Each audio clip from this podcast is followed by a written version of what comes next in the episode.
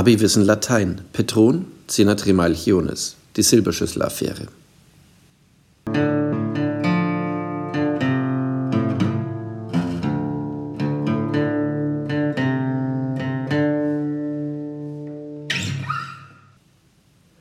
Nachdem Trimalchio nun hereingetragen wurde und auf seinen Kissen zurechtgerückt und auch sein Schmuck beschrieben, wurden weitere Vorspeisen gereicht, nämlich halb ausgebrütete Eier, wie Trimalchio sagte, die sich aber dann tatsächlich als Wachtelfüllung entpuppte.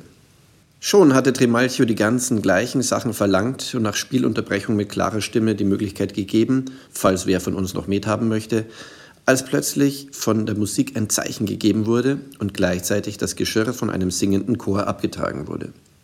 Übrigens, als bei dem Tumult zufällig eine Schüssel heruntergefallen war und ein Junge sie, als sie am Boden lag, aufgehoben hatte, merkte dies Trimalchio und befahl den Jungen mit Faustschlägen zu züchtigen und die Schüssel wieder hinzuwerfen.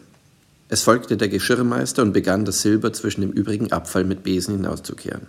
Dann traten zwei langhaarige Äthiopier mit kleinen Schläuchen ein, wie gewöhnlich die sind, die den Sand im Amphitheater bespritzen, und gaben Wein auf die Hände. Wasser bot nämlich keiner an.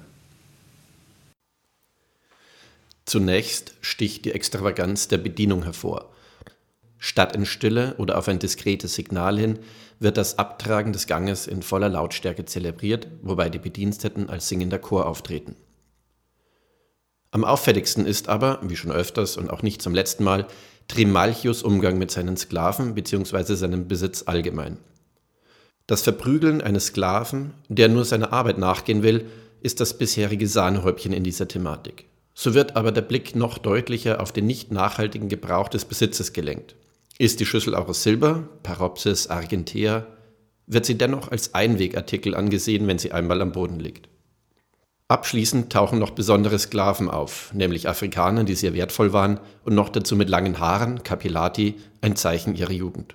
Der Wein, der zum Händewaschen gereicht wird, hat wohl kaum Sinn in dieser Funktion und soll nur wieder ein Novum für die Besucher darstellen.